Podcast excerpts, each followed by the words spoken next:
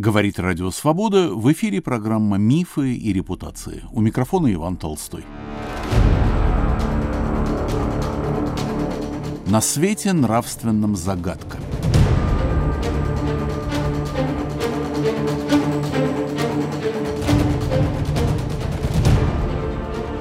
Сегодня разговор о поисках и находке самой, пожалуй, двусмысленной фигуры Второй мировой войны. И не только, как выясняется, войны, но и двух предвоенных десятилетий. Имя Милетия Зыкова, воплотившего в себе все мыслимые противоречия и невозможные, ни в какие рамки не лезущие сочетания, ставило в тупик всех историков живущий в Мюнхене историк-следопыт Игорь Романович Петров, повел свое расследование Зыковского случая. Он действовал не в одиночку, и своих помощников, консультантов и болельщиков он называет в нашем разговоре. Но заслуга разгадки Зыкова принадлежит в первую очередь именно ему. На свете нравственном загадка. Разговор долгий, на целый час, с цитатами. Прошу вас, Игорь Иванович. Сегодня мы поговорим о загадочной биографии Милетия Александровича Зыкова, о котором в сборнике «Органы государственной безопасности СССР в годы Великой Отечественной войны» говорится следующее. Такая дана биографическая справка. Зыков, он же Ярко, он же Гранин, он же Демьянский Мелентий Александрович, он же Николай Михайлович, кличка Николай Москвич, преподаватель школы пропагандистов Добендорф в 1943 году, затем заместитель редактора газет «Заря» и «Доброволец». В прошлом заместитель редактора газеты «Известия», бывший комиссар Красной Армии. Сразу небольшой комментарий к этой справке. Не все в ней точно. К примеру, псевдонимы, часть псевдонимов, которые здесь названы, не верны. Совершенно точно, что Гранин – это псевдоним не Зыкова, а Николая Ковальчука – это один из помощников Зыкова как раз во всей этой власовской пропаганде. Соответственно, под этим псевдонимом действительно редактировалась газета «Заря», то есть Ковальчук ее подписывал. После войны Ковальчук попал на советскую сторону, был выкраден оказался, соответственно, на советской стороне. Доступны некоторые протоколы его допросов, опубликованные сейчас во Власовском трехтомнике Росархива. Дальнейшая судьба его печальная. Был он приговорен к какому-то сроку, точно неизвестно. И по рассказам одного из солагерников, погиб, умер в одном из лагерей Магаданского края в больнице где-то в конце 40-х годов. Что касается псевдонима Демьянский, тоже совершенно, хотя я проработал огромное количество материалов о Милете Языкове, как материалов, которые публиковались в поднемецких газетах, так материалов, которые публиковались в советских газетах, такого псевдонима я нигде не видел, поэтому тут тоже пока оставляем знак вопроса. Не знаю, кто такой Демьянский. А вообще сегодня я хочу рассказать две истории. Сначала я вкратце расскажу биографию Милетия Зыкова после пленения от 42 года вперед. А потом более подробно мы остановимся на истории установления его личности, то есть что произошло от 1942 года назад. Итак, по данным базы данных «Мемориал», Милетий Александрович Зыков, по данным ОБД «Мемориал», Милетий Александрович Зыков был призван в марте 1942 года. Он служил в звании рядового в 7-й роте 535-го полка 2-й гвардейской стрелковой дивизии. Перебежал к немцам 23 июля 1942 года к юго-западу от города Шахты. Это мы знаем уже из протокола его допроса, который был обнаружен совсем недавно, в январе этого года. Работа над биографией Языкова продолжается достаточно долго, и вот э, совсем недавно, в январе, наконец удалось добраться до первичных протоколов его допросов. Далее, минуя лагеря для военнопленных, он был доставлен в Берлин и направлен в так называемую психологическую лабораторию отдела пропаганды Вермахта психологической лаборатории собирались военнопленные, которые пропагандисты немецкие сочли полезными для работы над э, пропагандой, направленной на Красную Армию. То есть, как лучше составить листовки, как лучше обращаться к красноармейцам.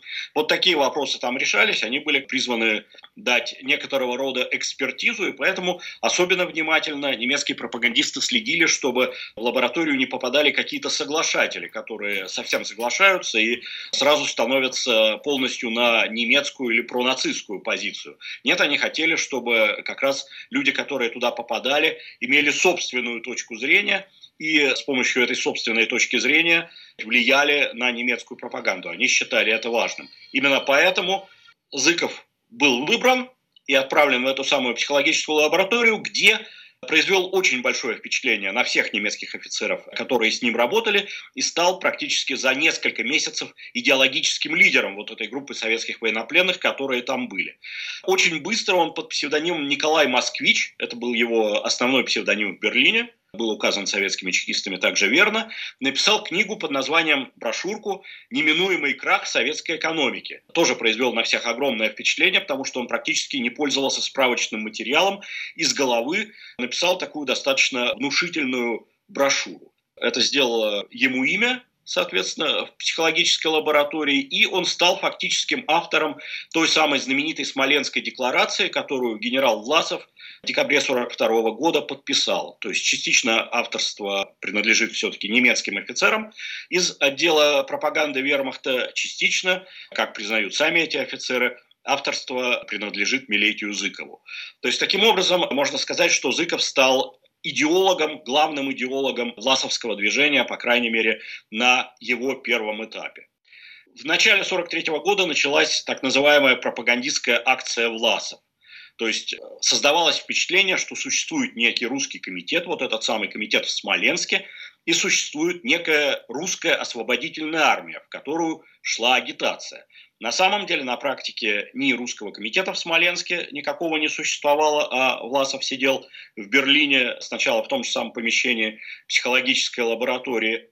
Ни никакой русской освободительной армии не существовало, а существовали восточные батальоны, которые были представлены или присоединены к тем или иным немецким частям, которые командовались полностью немцами и полностью контролировались ими. То есть Власов к русской освободительной армии, которая существовала только на бумаге, не имел никакого отношения. Тем не менее, немецкие пропагандисты создали в городке Добендорф под Берлином школу пропагандистов, в которой они идеи русской освободительной армии проповедовали, в которой они пытались э, людей, пытались советских военнопленных обучать именно в этом духе, с тем, чтобы затем э, направлять их для дальнейшей агитации либо в лагеря военнопленных, либо в те самые восточные батальоны, либо, как они надеялись, что, может быть, когда-нибудь из русской освободительной армии на бумаге возникнут настоящие воинские части под управлением уже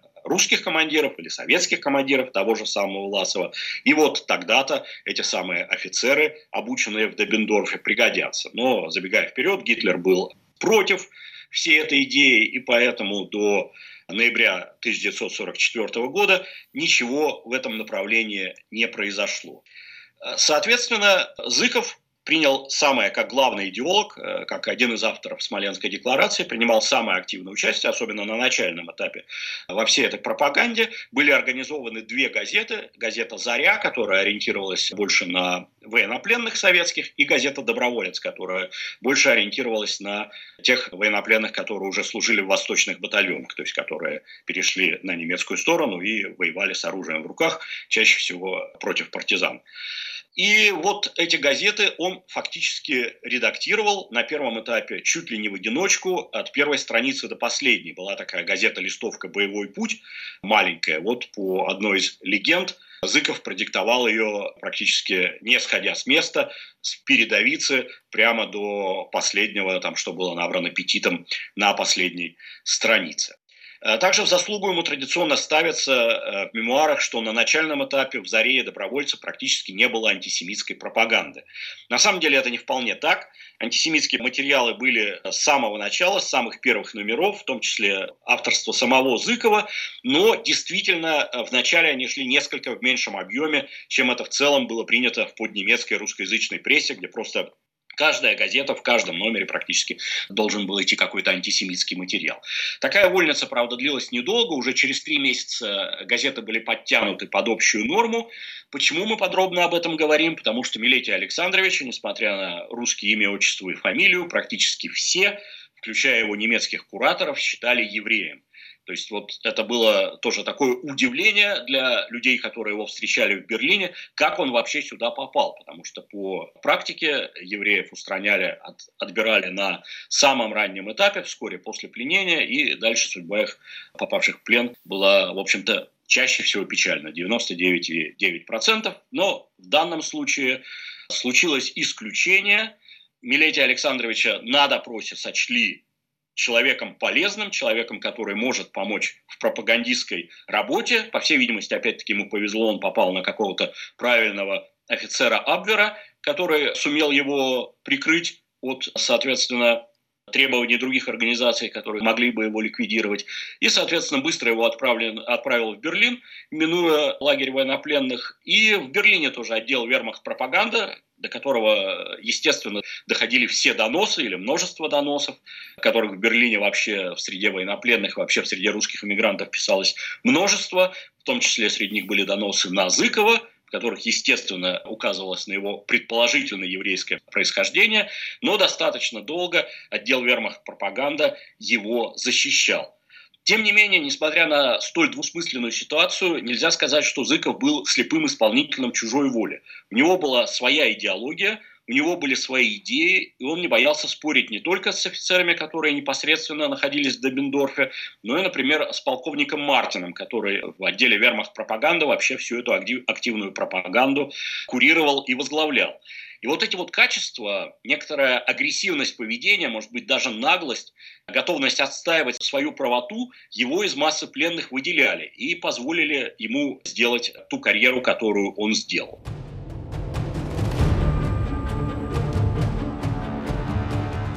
На волнах Радио Свобода в программе «Мифы и репутации» передача «На свете нравственном загадка» в поисках Милетия Зыкова, рассказывает историк Игорь Петров.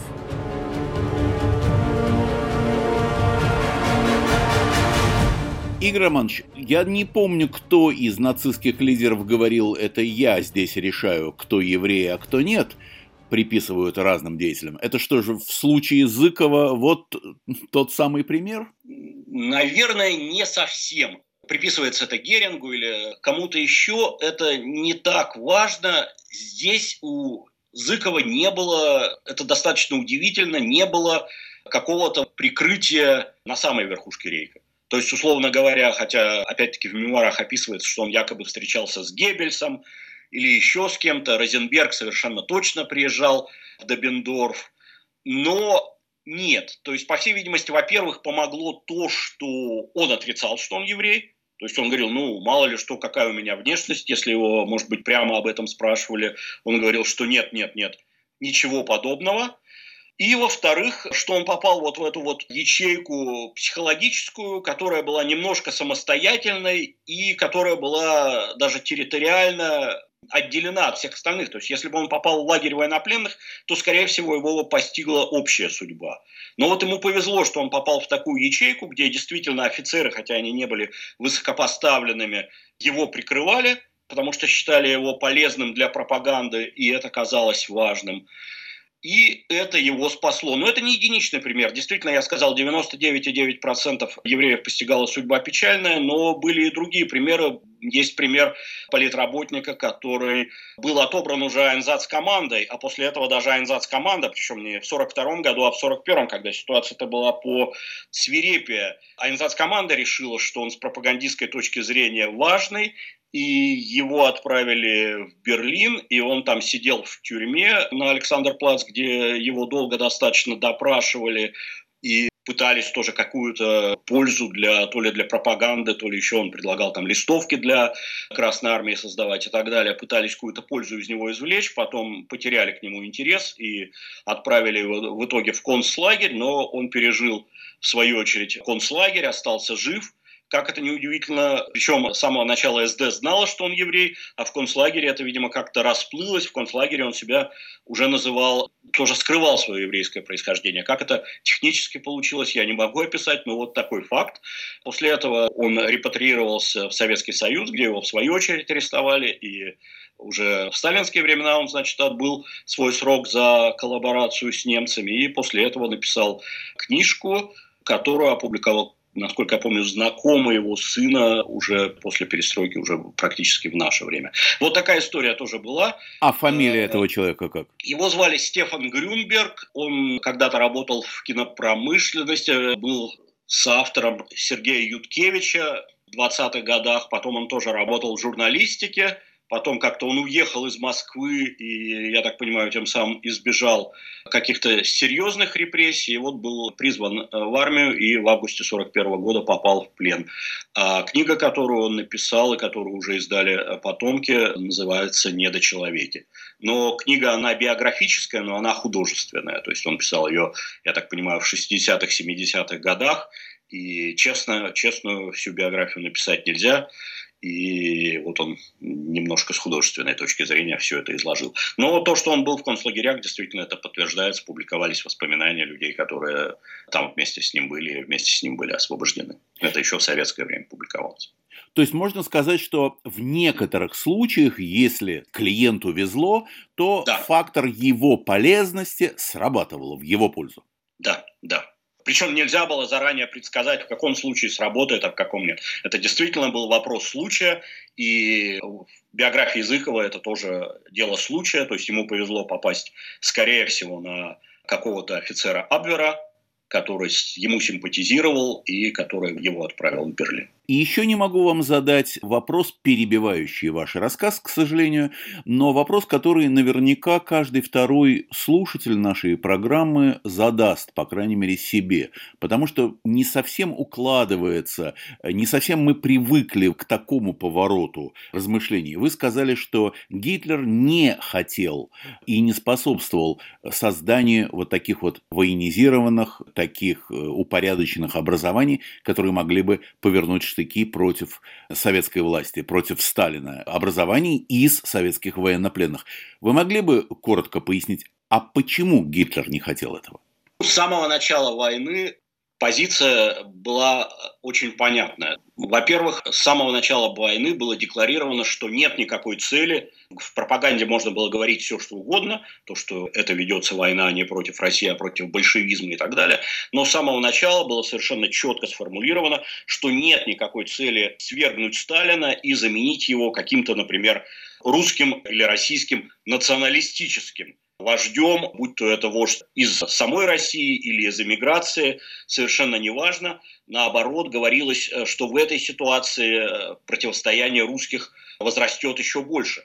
То есть с самого начала было четко поставлено условие, что никаких политических поблажек в сторону России делать нельзя.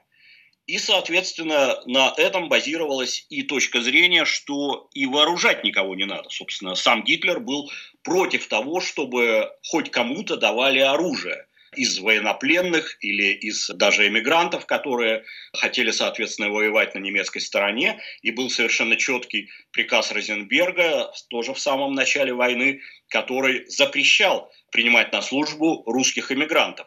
И, соответственно, опять-таки через Министерство иностранных дел все эти утверждения проводились. То есть все русские мигранты, которые тем не менее попали на фронт, или какие-то, там, например, члены НТС, которые все-таки пробрались на оккупированную территорию и где-то там осели в Смоленске, в Пскове, в Орле и так далее. Это все было в нарушение приказа, в обход приказа. Опять-таки какие-то личные дела, например, личные связи, например, связи о чем я писал в одной из своих статей, связи э, отдела разведки 9-й армии, конкретно с берлинскими эмигрантами, с берлинским управлением российской эмиграции, Бескупским и Таборицким. Все это делалось в обход приказа. И тем не менее, все эти батальоны стали возникать, в том числе батальоны из военнопленных. Почему? Потому что на фронте банально не хватало сил, то есть они, они были нужны. И вот получился некий такой компромисс. Потом в конце уже в августе 1942 года Гитлер махнул рукой и сказал, сначала он запрещал несколько раз даже создавать эти легионы, примерно в феврале, в марте 1942 года от него еще раз пошло несколько приказов которые останавливали или запрещали, по крайней мере, дальнейшее создание легионов из казаков, из украинцев к тому времени создавались батальоны, ну, при том, что казаки и украинцы – это, так сказать, условное название. Это эвфемизм, который позволяет набирать на службу военнопленных. То есть никто, да и невозможно было проверить, военнопленный является украинцем или является казаком. То есть это само название. Военнопленный назывался казаком или украинцем, и так как казакам и украинцам это продолжалась немножко линия Розенберга тут в военной части, было более благоприятственное отношение, то, соответственно, этих военнопленных принимали на службу. И тем не менее, еще в феврале-марте 1942 года Гитлер э, говорил, что нет, хорошо, те какие-то подразделения, которые уже сейчас созданы, небольшие роты, батальоны, их оставляем, дальше создавать не надо. И только в августе 1942 года, когда партизанское движение еще более разрослось, и когда по факту уже было создано десятки, если не сотни каких-то мелких подразделений, Гитлер наконец дал разрешение на использование военнопленных в антипартизанской борьбе. Но опять-таки строго под немецким командованием. Поэтому с самого начала у Власова не было никаких шансов. И впоследствии, когда немного Власов стал появляться не только в качестве автора каких-то писем, которые, открытых писем, которые публикуются в газетах и которые обращаются к советским военнопленным, призывают их идти на службу в русскую освободительную армию, а ему позволили два раза поехать на оккупированную территорию, один раз в область группы армий «Центр», один раз в область группы армий «Север», и он там выступал, и опять-таки со стороны пропаганды наверх пошли докладные записки о том, что ну вот уже полгода мы рассказываем о российской освободительной армии, а люди ничего, кроме шеврона, который им пришили на рукав, не имеют. Они продолжают служить в тех же самых восточных батальонах. Давайте мы проведем какие-то дальнейшие организационные мероприятия, давайте мы попробуем организовать какие-то учебные соединения уже по-настоящему под командованием того же самого Власова, например. И это было достаточно строго летом 43 года, опять-таки оборвано Гитлером, который четко сказал, ничего подобного, это все можно использовать только в пропаганде. В пропаганде рассказывайте все, что хотите и все, как хотите. Русские легионы мы создавать не будем. Ну, считается, что он опирался на историю Первой мировой войны, когда созданы были польские легионы, которые потом, в свою очередь, против немцев сами выступили, то есть которые были неверны. И если мы в итоге посмотрим всю историю власовского движения, заканчивая Прагой, то Бог его знает, можно ставить вопрос, а может быть Гитлер был прав, действительно у русских были свои интересы, и если бы не было политического решения, а к политическому решению э, Гитлер и вовсе не был склонен, то совершенно не исключается того, что эти самые батальоны повернули бы свои штыки уже против немцев, что, собственно, частично и произошло. То есть, как мы знаем, что в конце 1943 года большая часть восточных батальонов была переброшена на Запад, потому что размеры обратного дезертирства, то есть размеры того, что целые батальоны или целое подразделение того же самого Гиля Родионова, известного, которое очень жестко вело противопартизанскую борьбу в 1942-1943 году, а потом, в свою очередь, полностью перешло на сторону партизан, убив большую часть немецкого персонала, который был там сопроводительный. И все это Гитлер и Гиммлер, который его на тот момент поддерживал, видели в качестве подтверждения своей теории, что нельзя давать оружие, а продолжением логическим было бы то, что кроме оружия надо дать и некие политические гарантии, политическую самостоятельность, и тут просто это полностью противоречило планам нацистской верхушки о колонизации захваченной оккупированной советской территории. Тут было, так сказать, непримиримое противоречие. То есть, чтобы Власов добился успеха, нацисты должны были перестать стать нацистами.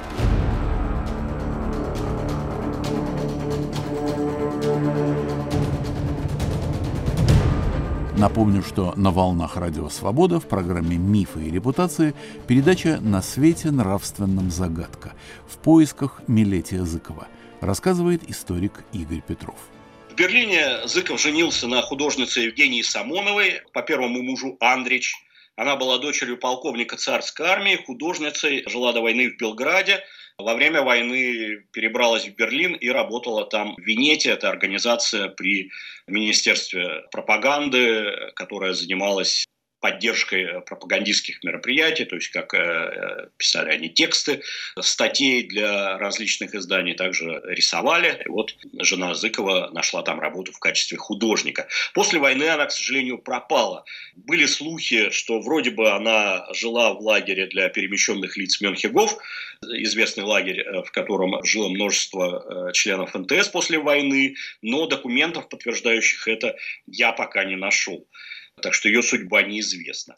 Возвращаясь к Зыкову, со временем стало ясно, что акция Власова провалилась. Почему, я уже объяснил до того, потому что со стороны верхушки Рейха не было никакого желания совершать политические компромиссы. И это так и осталось практически до конца 1944 года, когда ситуация, когда немецкая пословица говорит «not kennt kein Gebot», то есть нужда не знает никаких законов. Даже Гиммлер согласился на переговоры с Власовым, и тогда уже был создан Комитет освобождения народов России, были даны какие-то малые рудиментарные политические гарантии, ну, из которых э, в итоге ничего не вышло. Но к этому времени уже никакого Зыкова э, в Берлине не было. Почему? Со временем Зыков э, постепенно отдалялся от Зари и добровольца, потому что шла идеологическая конкуренция во-первых, со стороны НТС Дебендорф было принято некоторое количество преподавателей, которые до этого находились в лагере Вустрау, который был полностью в руках эмигрантов из НТС с идеологической точки зрения, и в которых, так сказать, они обучали советских офицеров, с одной стороны, в нацистском духе, а с другой стороны, пытались избранным, или которых они считали лучшими, внушить идеи НТС. Вот эти люди из НТС, соответственно, перешли из Вустрау в Дебендорф и э, стали, разумеется, выдвигать собственные идеологические планы. Это одна группа, а вторая группа, которая изначально говорила, что мы вообще не выдвигаем никаких требований, мы готовы идти хоть с чертом, но против Сталина.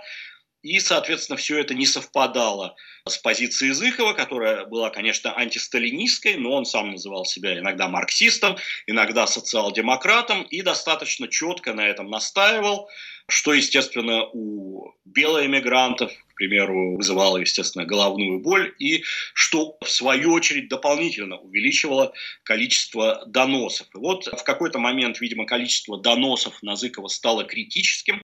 И в июне 1944 года произошло сразу несколько примечательных событий. Во-первых, один из немецких офицеров, который был представлен к Добендорфу, Эрвин фон Шульц его звали, балтийский немец, подал начальству рапорт, в котором обвинял всю верхушку лагеря, в том числе Власова и Зыкова, в работе на Советы. Он потребовал ареста 49 старших офицеров, полного распуска лагеря. Ареста в том числе Власова, Зыкова, Трухина и все остальной верхушки. Одновременно штандартенфюрер Гюнтер Далькин, который возглавлял пропагандистский полк Waffen-СС, добился от Гиммлера разрешение на участие Власова, власовцев в пропагандистской операции. Тут надо сказать, что Гиммлер до того был крайне резко настроен именно против Власова. За 7 месяцев до этого в одной из своих речей, которая, хотя и было сказано в узком кругу, но стало достаточно широко известно, он назвал Власова русской свиньей.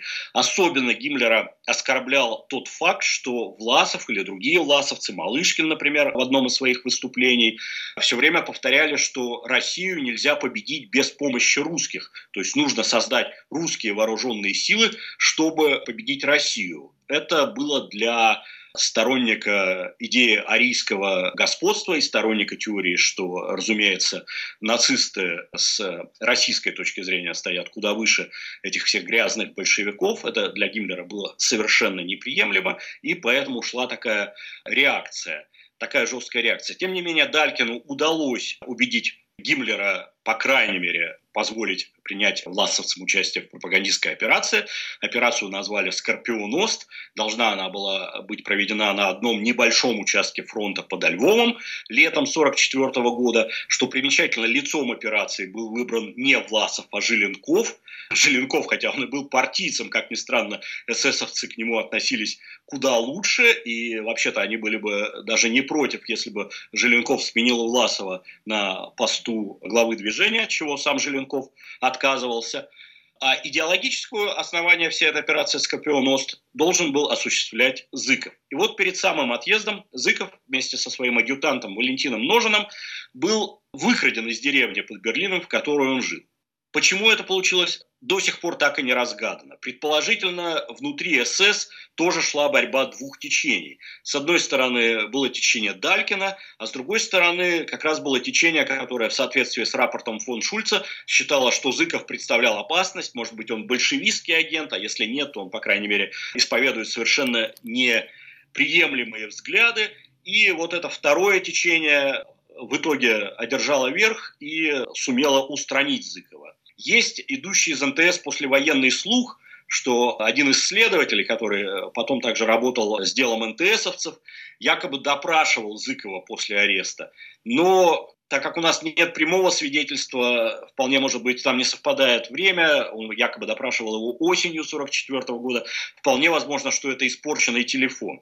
Точно можно сказать, что и отдел вермахт пропаганда, и Далькин, у которого прямо перед операцией пропал ведущий пропагандист, пытались запрашивать, соответственно, РСХ, куда пропал Зыков, и ответ им был дан, что ничего найти не удалось, куда исчез Зыков, осталось неясно. То есть мы, в принципе, можем быть уверены, что Зыков, жизнь Зыкова закончилась летом 1944 года, устранили его сразу или, может быть, вскоре после ареста. Это уже детали, подробностей которых мы, возможно, никогда не узнаем. А почему, вот. Игорь Романович, вы можете быть э, в этом уверены, что именно тогда же его и устранили? Может быть, его выкрала другая сторона, советская? Такая теория есть, и такая теория э, выдвигалось даже в переписке с э, историком Борисом Николаевским, одним из работников Управления безопасности Комитета освобождения народов России, то есть впоследствии, в тот момент, соответственно, просто одним из военнопленных, который сотрудничал, по всей видимости, достаточно тесно с немецкой службой безопасности, ССД, Такая теория выдвигалась, но ничего это не подтверждает, нет ничего на советской стороне, то есть он должен был как-то всплыть, так или иначе, и он достаточно много сделал. Есть другие примеры, так сказать, людей, которые сначала работали на немцев, а потом перешли на советскую сторону, но им это все равно потом вспомнили в 46-м, 47-м или 48-м году. Такая же судьба должна была постигнуть, постичь Зыкова, но этого не случилось. За полным отсутствием материалов на советской стороне какие-то данные должны были сохраниться, то есть невозможно все настолько засекретить, чтобы не осталось ничего. Мы можем быть точно уверены, что Зыков был похищен все-таки именно немецкой стороной, и, скорее всего, в его похищении сыграл роль как раз тот офицер, который после войны выдвигал Николаевскому теорию, что Зыкова то ли похитили Советы, то ли он вообще остался жив и сейчас спокойно живет под Ганновером. Фамилия его Александр Чекалов. Судьба его тоже печальна. Он, в свою очередь, был после войны, по всей видимости, выкраден советской разведкой – и, соответственно, в Советском Союзе вскоре после этого казнен. Вот такая история. Появление способного и всезнающего Милетия Зыкова произвело, как уже сказано, большое впечатление не только на гитлеровцев, но и на самих власовцев, на всех, кто с ним соприкасался. Я процитирую мемуарный фрагмент из четырехтомного труда Владимира Батшева, вышедшего в 2000-е годы во Франкфурте на Майне. Как журналист он поразил многих. Александр Казанцев говорит, что ничего подобного он не видел в жизни. Отдел пропаганды нерегулярно выпускал для той стороны газету «Боевой путь». Она была закамуфлирована под одну из советских фронтовых газет. Казанцев присутствовал при том, как Зыков продиктовал стенографистке весь номер от начала до конца, от первой до последней строчки. Там была передовая, две статьи, очерк, фельетон, сообщения с фронта и телеграммы из-за границы, отдел развлечений с какими-то головоломками для солдат, заканчивающиеся чуть ли не шахматной задачей. Все это он продиктовал, не поднимаясь из-за стола, как будто прочел по книге. Работа продолжалась около трех часов. Фигура, разумеется, неординарная. А откуда имя Зыкова? Документы ведь, в конце концов, существовали на эту фамилию. По моим догадкам, под именем Зыкова действовал известный литературный критик. Вполне вероятно, он воспользовался документами убитого воронежского журналиста Зыкова. Те, кто отождествляют Зыкова с воронежским журналистом, забывают одно. Не мог провинциальный журналист быть столь высоко образован, так много знать и так много уметь. Так кем же был на самом деле Милетий Зыков? Эмигрировавший на Запад в начале 70-х годов, литературовед Владимир Чернявский никогда не знал историю Зыкова. Но когда он пришел в гости в один эмигрантский дом, то удивился, увидев на стене портрет Зыкова. «А почему у вас висит портрет Цезаря Самойловича Вольпе?» — спросил он. «Вольпе! Цезарь Вольпе!» Цезарь Вольпе – известный литературный критик 20-30-х годов, первый муж Лидии Корневны Чуковской, отец ее ныне живущей в России дочери Елены Цезаревны Чуковской. Тот самый, тот, который, про которого и сразу все сошлось. Все ниточки связались, все подозрения рассеялись, все точки оказались поставленными там, где надо, и завеса упала. Стало понятно, почему семья Чуковских переводит разговор на другую тему, когда заходит речь о первом муже Лидии Корнеевны. Владимир Батшев продолжает. Имя смутно мелькнуло в подсознании, но биография Вольпе обрывалась в конце 41 года, когда его эвакуировали из блокадного Ленинграда. По одним данным, он погиб при эвакуации. Но до сих пор ни в одном из ленинградских и военных архивах я не обнаружил подтверждения о его смерти. Но неужели никто не заподозрил в Зыкове ленинградского литературоведа раньше меня? Заподозрил поэт Александр Неймирок.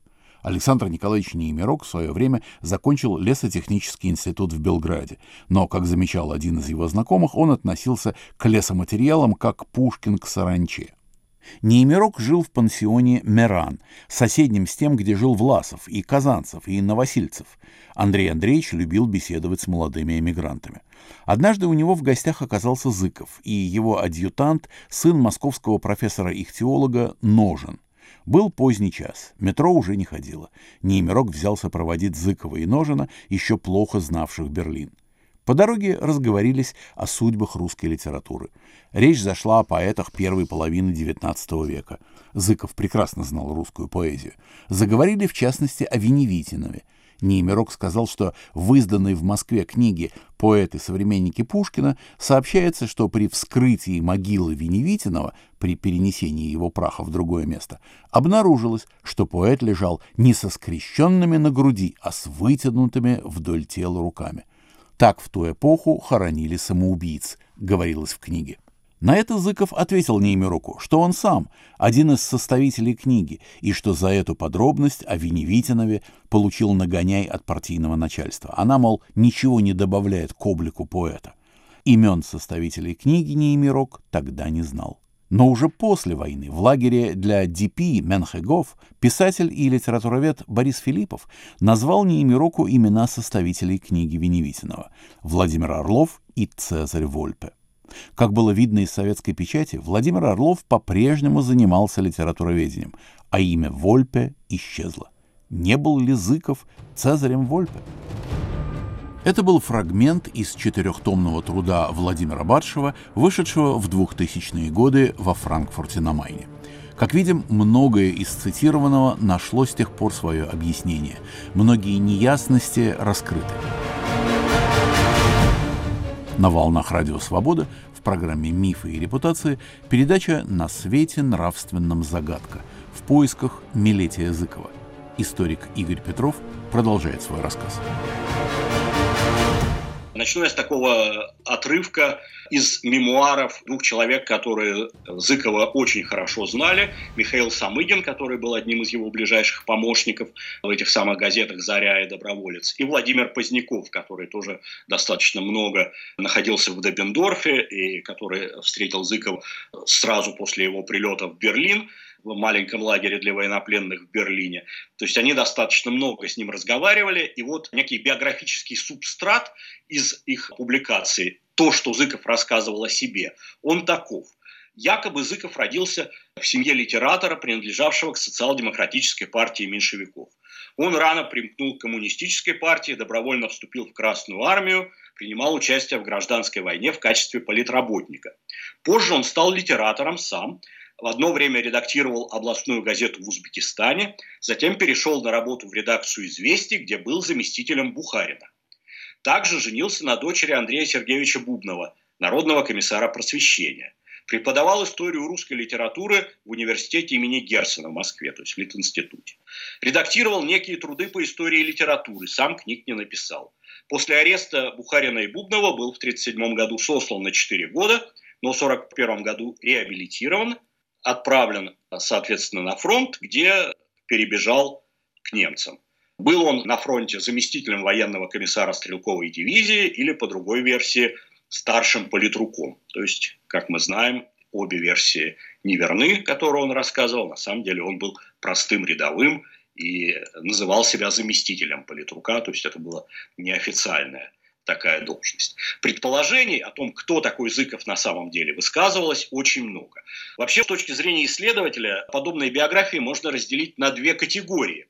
Совершенно условно. Я бы одну категорию подобил ореху, а вторую луку. Вот мы э, несколько недель назад разговаривали о Николае Сверчкове, начальнике смоленской полиции, а впоследствии южноамериканском масоне. Его биография как раз напоминает орех. Расколоть его было чрезвычайно трудно. Но вот если уж удалось найти подход и вскрыть, то дальше все достаточно несложно и как бы логично. А биография Зыкова – это как раз случай лука, потому что после снятия каждого слоя нам, людям, которые занимались поисками, приходилось горько плакать, потому что под ним обнаруживалась неправда жизни, а следующий слой – и я должен сказать, что разгадка биографии, которую в итоге все-таки удалось достичь, это настоящая командная работа, в которой приняло участие в сумме, наверное, несколько десятков человек. Я назову впоследствии несколько имен коллег, которые мне помогали. Заранее прошу прощения, что, может быть, назову не всех. Если я когда-нибудь напишу большую статью по итогам всего этого расследования, то там, разумеется, я уже дам абсолютно полный список. Но первый шаг к установлению личности Зыкова сделала еще в 1997 году журналист «Известий» Элла Максимова. В ее статье обсуждаются уже известные нам подробности биографии Языкова, Бухарин, Бубнов. Она опровергает сама версию о Цезаре Вольпе, но помимо всего этого делает несколько важных шагов вперед. Во-первых, она нашла в Центральном архиве Министерства обороны списки пропавших без вести, ныне доступные нам в ОБД «Мемориал». Тем самым установила, что действительно наш герой попал в плен действительно как Милетий Александрович Зыков под своей собственной фамилией. Во-вторых, она выяснила, что журналист с таким именем существовал в Советском Союзе. Она пошла в Российскую государственную библиотеку и нашла в картотеке три брошюрки. Первая называется возмутительное название, за которое Марк Цукерберг немедленно бы Милетий Александрович сегодня забанил, потому что она называется «Хохол. Село колхозное» вышла в Воронеже в 1931 году. Вторая брошюрка называется «С Михаилом Ивановичем Калининым по колхозам Центрально-Черноземной области». 30-й год, тоже Воронеж. Третья брошюра «Возглавить новый подъем колхозного движения», 31 год, Свердловск. И в-третьих, Элла Максимова по домовым книгам разыскала адрес московской жены Зыкова. Ее звали Наталья Давыдовна Малькова. И она именно ее разыскивала, Зыкова, сразу после войны. Об этом в ОБД «Мемориал» есть данные. Прожила она не очень долго после войны, умерла по иронии, трагической иронии судьбы в один день со Сталиным 5 марта 1953 года. Вот это примерно то место, с которого я в начале 2012 года эту биографию начал расследовать. Начал я, конечно, с очевидного. Работа в «Известиях», родство с Бубновым. К тому времени, к счастью, известия были оцифрованы, и достаточно быстро выяснилось, что вот кроме уже упомянутой статьи Михаила Афанасьевича Зыкова 1931 года, никаких других публикаций Зыкова там нет. А если бы он был заместителем редактора, то, конечно, они обязаны там быть. К слову, Иван Никитич, публикации другого вашего героя, о котором недавно у вас была беседа, Михаила Голубовского, который при немцах стал Бобровым, а после войны Соловьевым, вот они в известиях нашлись, а Зыкова нет. Так что возникло предположение, что Зыков в плену несколько привирал, не только в отношении своего воинского звания, но и в отношении советского прошлого. А вот потом, буквально через несколько дней, на помощь мне пришла счастливая смесь удачи и прогресса. Оказалось, что незадолго до того Российская национальная библиотека оцифровала газету под названием «Ханты Манчи Шоп», перевод «Остякова-Гульская правда», в то же время электронная библиотека Воронежской области оцифровала газету «Коммуна» за конец 20-х годов. И здесь, в Мюнхене, в моей родной баварской государственной библиотеке, что я нахожу совершенно уже безумным стечением обстоятельств, нашлась подшивка газеты «Социалистическое земледелие» за 1931 год. Это огромная совершенно газета, больше, чем А2 формат. Если читаешь «Подвал», то верх страницы даже в очках не всегда виден. И именно в 1931 году Зыков в этой газете работал. То есть нашлись сразу три пункта, которые подтверждали теорию Эллы Максимовой, что такой журналист в Советском Союзе действительно действительно существовал и под такой фамилией печатался. И еще через несколько месяцев следующая удача, потому что в Государственном архиве Российской Федерации находится личное дело сотрудника ТАСС Милетия Александровича Зыкова-Ярко, именно так, вспоминаем, что фамилия Ярко была в чекистской сводке, которую мы процитировали в самом начале. И в этом деле нашелся личный листок по учету кадров, и тут уже были не просто статьи, в которых обычно, конечно, биографического субстрата немного, а тут была уже настоящая анкета. Это была первая настоящая победа, за которую я должен благодарить коллег Алексея Куприянова и Тимура Мухаматулина. Благодаря ним я с этим делом ознакомился. И вот что мы из этой анкеты узнали. Милетий Александрович рассказал, что родился он в ноябре 1901 года в Екатеринославе. Это совпадает с данными в ОБД «Мемориал». Национальность русский, происхождение мещанин. Сословное занятие родителей – служба. Участвовал в боях гражданской войны на Южном фронте. Екатеринослав, Симферополь и так далее. Последняя должность – помощник командира Карасу-Базарского полка красно-зеленых. Именно так. Во время Врангелевщины был осужден к каторге за революционную работу. Впоследствии вступил в партию, но был исключен из нее за мелкобуржуазный уклон. Работал, согласно анкете, в 22-23 годах в Феодосии, в 24 году в издательстве «Молодая гвардия» в Москве, в 24-25 «Красный Крым Симферополь», 25-26 «Красная Татария Казань», 27-28 «Советская степь Кзыл-Орда», 28-30 «Коммуна Воронеж», 30-31 «Тихоокеанская звезда Хабаровск», 31-32 «Социалистическое земледелие Москва». И вот в августе 32 года поступил на работу в ТАСС на должность децернент сектора сельского хозяйства редакции союзных новостей. Как мы видим, действительно нет никакого Бухарина в этой биографии. Несколькими годами позже мне удалось очень плодотворно поработать в Химках в отделе периодики РГБ и большую часть вот этой анкеты газетной биографии верифицировать. Итак, два слоя мы развернули. Нашли Милетия Зыкова, нашли Николая Ярко, не нашли, что было раньше. Что же случилось? Следующий шаг удалось сделать в середине 2015 года. И тут вот у меня э, такое сравнение, которое...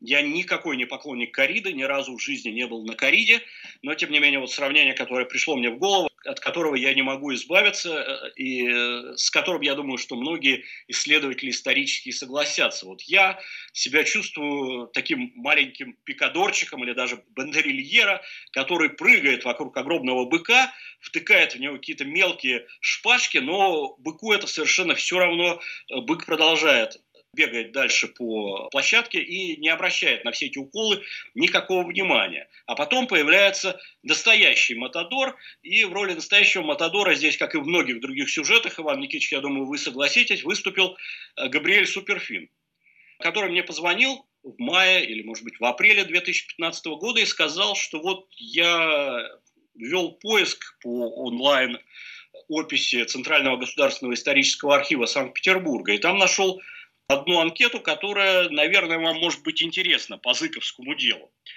Тут я был совершенно поражен. Почему? Потому что с этим архивом и с этой онлайн-описью я достаточно э, плотно работал. Именно там я нашел документы по другому сюжету, сюжету о настоящей биографии Сергея Таборицкого, о которой я впоследствии опубликовал статью в неприкосновенном запасе. Но мне не, в голову не приходило там искать Зыкова. Потому что вот Николай Москвич, он, он, он все время был в Москве, он как связан с Москвой, Екатеринослав, Крым. Никакого Санкт-Петербурга в его биографии не было и быть не могло. Может быть, я для облегчения совести когда-то там завел Зыков в форму поиска, но не более того. То есть я не получил этого, а вот э, Габриэль Гаврилович, он был более настойчивый, он стал пробовать различные варианты имен, фамилий и нашел дело студента, которого звали Мелетий Значит, Милетий языков писалось через И, а Мелетий языков писалось через Е, Ярхо, то есть через Х, не через Х.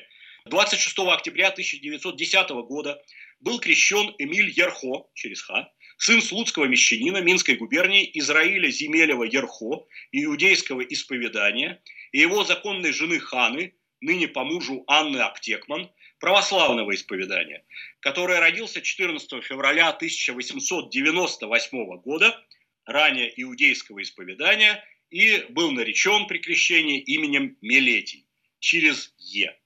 Правильная дата рождения не 1901, как в ТАСС, не 1902, как в Крыму, а 1898. Практически одновременно с крещением Милетий Ерхо поступил в Екатеринославское второе реальное училище, в котором обучался с ноября 10 по апрель 15 года. Опять никаких занятий экстерном, о которых он рассказывал раньше. Аттестаты показывают скорее тягу к гуманитарным наукам по арифметике, алгебре, геометрии, тригонометрии, тройке но действительно вроде бы неплохо знал языки, в том числе немецкий. Интересно, что в Берлине, может быть, специально притворялся, что немецкого совершенно не знает. Может быть, пользовался этим, чтобы получить какую-то информацию из разговоров своих немецких кураторов. Соответственно, возвращаемся к Милетию Ерко. Ерхо, Милетий Александрович Ерхо летом 15 года едет в Петроград, поступает на электромеханическое отделение Петроградского политехнического института. Учится там три полных семестра, осень 15-го, весна, осень 16-го. Каждый раз на каникулы возвращается в Екатеринослав к родителям. Да, насчет родителей. То есть, э, по всей видимости, почему отец Израиль Ерхо, а мать Анна Аптекман. По всей видимости, произошло следующее. Отец вскоре после рождения ребенка семью покинул. Анна Аптекман повторно вышла замуж, получила фамилию Аптекман, именно по фамилии отчима Эмилия Милетия, и крестилась православия, а после чего через некоторое время крестила и своего сына. Итак, возвращается к родителям в Екатеринослав, но 17 марта 1917 года запрашивает в институте отпуск до начала апреля, из которого, похоже, не возвращается. Вместо этого поступает справка в институт, что 7 июня 17 года он призван на военную службу, и на этой справке его учебное дело, которое благодаря Габриэлю Гавриловичу было найдено, заканчивается. Действительно ли он успел после его призыва в июне 17 года на военную службу служить в армии? Действительно ли он впоследствии перешел на сторону красных, где, если верить его анкетам, стал военкомом бронепоезда и участвовал в каких-то сражениях гражданской войны, видимо, в Екатеринославе? Об этом мы ничего не знаем. Есть несколько глухих упоминаний в его такой полубиографической очерковой прозе начала 20-х годов, но ничего конкретного из них извлечь нельзя. Но так как читатель наверняка запутался, заключение краткий дайджест всей истории. Итак, Эмиль Ерхо родился в 1898 году в Екатеринославе, в еврейской семье. В 1910 году он крестился, стал Милетием Ерхо.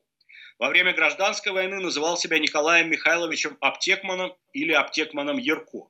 После войны стал называть себя Николаем Михайловичем Ерко. С августа 25 года называл себя Милетием, теперь через И, Александровичем Зыковым. После того, как в Хабаровске был разоблачен, Милетием Александровичем Зыковым Ерко. Вот, изрядно пришлось попотеть, но луковица в итоге очищена. И на этом мы заканчиваем разговор о загадочном и теперь вполне разгаданном Милете Языкове. Его биография прояснена, хотя нравственная загадка пока что таковой остается. Я благодарю мюнхенского историка Игоря Петрова за подробный рассказ. Над программой работали режиссер Александр Аркадьев и редактор Иван Толстой.